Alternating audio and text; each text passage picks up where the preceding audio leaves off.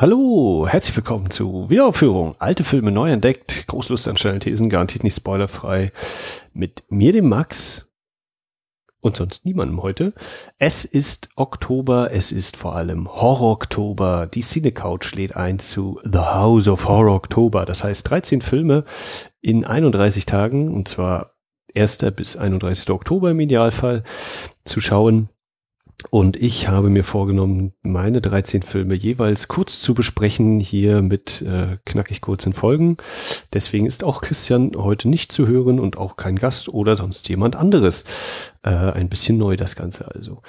Ähm, wenn euch die Aktion Horror Oktober noch nicht sagt, dann könnt ihr machen, äh, entweder geht auf cinecouch.net, dort findet ihr alle lustigen, wichtigen, unwichtigen Informationen, alle Teilnehmer, alle Listen, alles. Wenn ihr auf wiederaufführung.de geht und euch den Beitrag zu dieser Folge durchliest, dann findet ihr da auch jede Menge Links und die führen euch dann an die richtige Stelle. Und vor allem könnt ihr bei Twitter unter dem Hashtag Horror jede Menge Beiträge zu gesehenen, zu guckenden und sonst wie gearteten Filmen finden. Ja, äh, für meinen Horror für mein Haus des Horror äh, habe ich mir was Schönes gebaut und begonnen mit The Bride of Frankenstein, ein Film von James Whale aus dem Jahre 1935, äh, die erste Fortsetzung zum Film Frankenstein von James Whale aus den 30ern. Wir haben hier bei Wiederaufführung ja schon besprochen den Wolfsmenschen, das war in Folge 97 und Der Unsichtbare, den Visible Man in der Folge 99. Ähm, beides weitere Vertreter aus den ja, Universal Horror Classics, Monster Classics, da gibt es äh, so ein paar verschiedene Bezeichnungen und ich habe mir vorgenommen für meinen Horror Oktober einige Fortsetzungen zu schauen, die ich nicht kenne, aber auch ein paar, die ich kenne. Bride of Frankenstein ist eine der Fortsetzungen, die ich noch nicht kenne. Ähm, zudem habe ich mir von den Universal äh, Horror Classics noch das Phantom der Oper auf die Liste geschrieben und äh, dann, da ist ein Gastspiel hier bei der Wiederaufführung geplant vom Jan von der Cinecouch. Und dann ist auch Christian mit dabei, äh, den spanischen Dracula, Dracula von 1931, der ja äh, im quasi Original von Bela Lugosi gespielt wird, aber da das so Beginn der Tonfilmzeit war, hat man da gleich mehrere Sprachversionen gedreht, unter anderem eben auch eine spanische die, so habe ich das immer mal wieder gelesen, deutlich peppiger und äh, kurzweiliger sein soll als die Variante mit Bela Lugosi, den ich als äh, Dracula-Darsteller sehr, sehr äh, faszinierend finde, aber den Film ja äh, äußerst durchwachsen. Aber es soll hier um die Braut des Frankenstein gehen. Äh, wir sind jetzt also quasi im Vorgarten von Max Haus des Horror-Oktobers. Und da habe ich mich mal umgesehen, wie das so bei den anderen Horror-Oktober-Teilnehmern ist. Äh, könnt ihr auch sehr gerne machen. Wie gesagt, cinecoach.net, da gibt es eine Liste mit allen Listen. Und ich habe lediglich bei Steve Geiler, The Geek Steve, äh, Bride of Frankenstein ebenfalls auf der Liste gefunden. Dazu kommt noch als äh, halber Bonus Sepp, beziehungsweise Gefre-Limo, ähm, der hat Frankenstein auf seiner Horror-Oktober-Liste und hat dann relativ spontan ein Double-Feature eingelegt und hat nach der Sichtung von Frankensteins Braut dann getwittert, also tricktechnisch hat der mich ja schon ein bisschen geflasht. Ähm, ja, jetzt muss ich mich nochmal zurechtklicken. Äh, außerdem hat Daniel vom Spätfilm im letzten Jahr bei seiner Reise durch die Filmhistorie, wo er sich, wenn ich das jetzt richtig auf dem Schirm habe, aus jedem Jahr einen Film ansehen wollte, äh, über Bride of Frankenstein geschrieben, ein paar Zeilen. Er war dann mit gemischten Gefühlen äh, nach der Sichtung zurückgelassen worden, denn er fand den Frankenstein sehr gut, wie auch ich, und meinte, äh, vielleicht lag es an seinen relativ hohen Erwartungen, aber da waren so ein paar Sachen, die ihm nicht so gefallen haben, aber es gab natürlich auch Dinge, die ihm auch bei dieser Fortsetzung dann wieder gefallen haben. Äh, außerdem war Bride of Frankenstein letztes Jahr im Oktober auf der Liste von Gekonnt planlos, der dazu bei Letterboxd auch ein paar Zeilen geschrieben hat. Ähm, ich habe mich da noch ein bisschen weiter umgeschaut bei den Horror-Oktober-Listen. Der Stefan äh, hat den Frankenstein auf seiner Liste. Äh, er ist dabei nach dem interessanten Mustervorgang zehn Filme aus zehn Jahrzehnten und drei Bonusfilme. Außerdem ist noch einmal aufgeblitzt Son of Frankenstein, eine weitere Fortsetzung der Reihe, und zwar bei der Userin Mila Malpractice. Ich hoffe, ich spreche das richtig aus. Sie ist bei Twitter zu finden als Jules, J-O-O-L-S. Ähm, und den bereits angesprochenen Dracula, den hat sich der User Steppenwolf auf seine Liste gesetzt. Äh, und das oder eine weitere Verfilmung des Frankenstein-Stoffes, äh, Mary Shelleys Frankenstein von und mit Kenneth Branagh und Robert De Niro, ist bei dem User Tjag Lorenzen auf der Liste zu finden. Hiermit äh, quasi auch direkt der Hinweis, die Anregung, guckt euch ruhig mal die Listen der anderen Leute an, äh, holt euch vielleicht noch ein paar Inspirationen und vor allen Dingen tauscht euch eben über die gesehenen oder bekannten, unbekannten Filme schön aus. Ja, das äh, so quasi der Vorgarten. Jetzt gehen wir mal rein ins Haus, das da Bride of Oktober heißt. Nein, Bride of Oktober war letztes Jahr. Bride of Frankenstein ist der Film, den ich geschaut habe. Und ähm, ich bin ja durchaus ein Freund dieser klassischen Universal Horrorfilme oder Monsterfilme.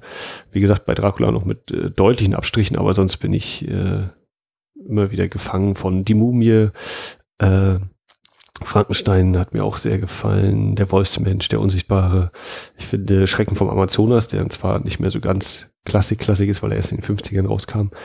Äh, hoffe ich, dass das jetzt kein Fehler war. Äh, 50er rauskam. Ähm, sehr, sehr sehenswert, äh, sehr, hm, ich weiß nicht, ob liebevoll, auf jeden Fall künstlerisch sehr interessant gemacht. Äh, das heißt, ich finde hier bei Bride of Frankenstein sehr toll, wie die Sets aussehen, was man alles aufgebaut hat. Äh, vor allen Dingen auch in Kombination mit der Ausleuchtung. Das ist wirklich wunderschön. Es hat sehr gut gepasst, dass heute ein sehr verregneter Tag ist. Es wird nicht richtig hell, es wird äh, schnell dunkel hier zu Beginn des Oktobers schon. Und da bin ich sehr gut in diese ganze eine, eine sehr schöne Stimmung gekommen, die das, äh, die mir sehr gefallen hat. Ähm, die, die Schwarz-Weiß-Fotografie des Films eben auch, finde ich, sehr, sehr schön.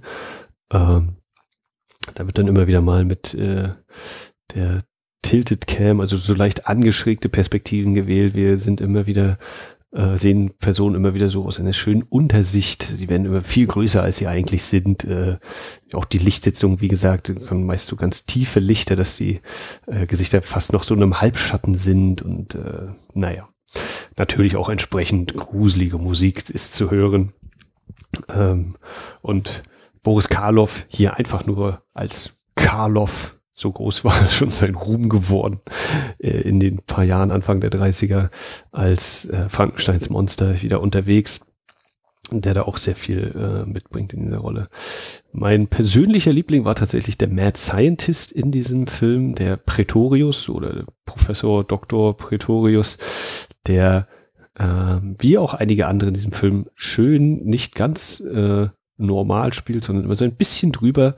Ich finde, es ist kein Overacting, sondern es ist wirklich den äh, gezeigten Rollen durchaus äh, angemessen, schräg, schräg entsprechend, denn wir sind in einem fantastischen Setting. Das ist hier nicht die Realität. Wir sind, äh, der Film spielt in einer Zeit äh, vor x Jahren und äh, das hat mir sehr gut gefallen.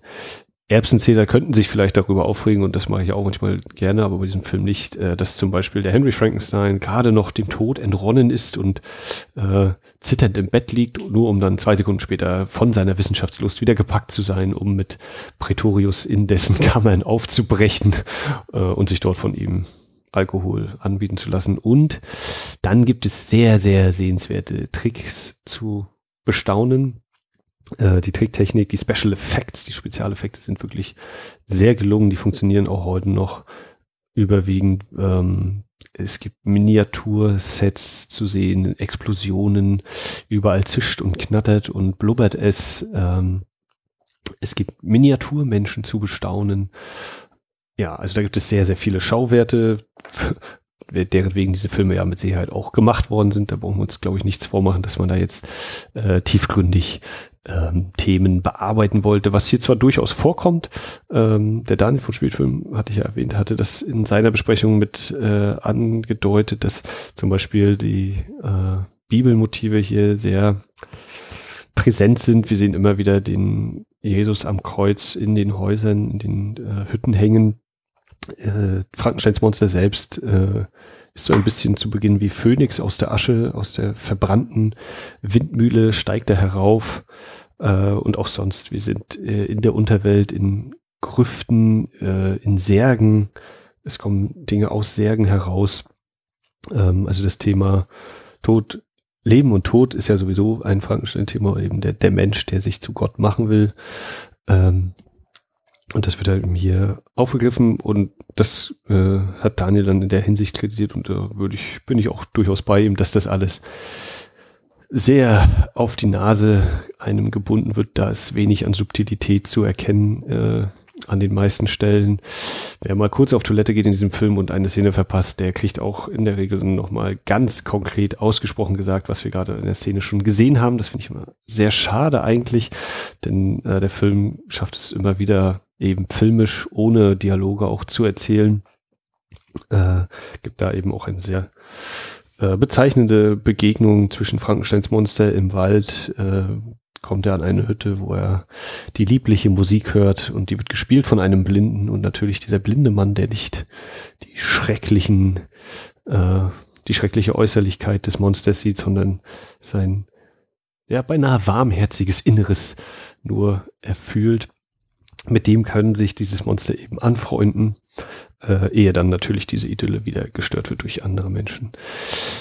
Ja, also ich hatte auf jeden Fall äh, sehr viel Spaß mit diesem Film, der interessanterweise den Titel vielleicht etwas irreführend anlegt, denn ähm, bei der doch recht kurzen Laufzeit von knapp über 70 Minuten ist es so, dass wir ähm, gefühlt über die Hälfte mit dem Monster verbringen und seine, seinem Gejagtsein, seinem Irren durch die Welt. Äh, und dann eben kommt dieser Pretorius immer mit ins Spiel und Henry Frankenstein wieder, der äh, eben dem Henry den Vorschlag macht, lass uns doch noch ein Wesen schaffen. Ähm, und das sind eher so immer gefühlt, also es sind sozusagen zwei Stränge, einerseits eben Frankensteins Monster und andererseits Pretorius. Äh, und das wird dann zum Schluss natürlich irgendwie zusammengeführt. Aber ich äh, hatte eher den Eindruck, der Pretorius ist da doch eher so ein bisschen, ja, nicht direkt Füllstoff, weil er natürlich äh, wichtige Rolle spielt, aber es wirkt doch eher so, als wäre der Fokus auf dem Monster äh, über weite Strecken. Mhm. Und so ist auch quasi die titelgebende Figur gar nicht so sehr mit äh, Screentime ausgestattet oder versehen. Ja, mh, mm, für mich also ein sehenswerter Film. Ich bin sehr froh, dass ich ihn geguckt habe. Ich hatte meinen Spaß damit.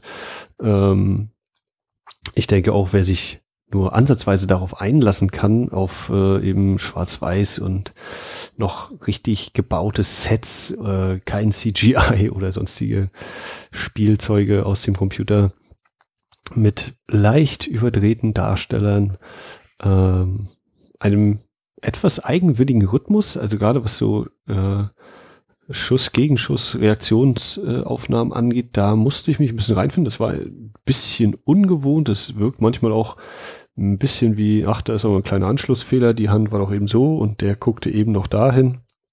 Aber ähm, ich würde sagen, die, die Freude, die Verspieltheit in dieser ganzen Geschichte, äh, die macht es für mich locker wett und lässt mich da auch äh, nicht zu sehr ins Grübeln kommen oder reißt mich da wieder raus. Ähm, das ist auch noch so ein kleiner anderer Punkt. Wir haben hier diese schöne Geschichte in einer Geschichte in einer Geschichte. Das heißt, wir haben einen Film, der beginnt eine Geschichte zu erzählen und in dieser Geschichte wird dann natürlich noch eine Geschichte erzählt.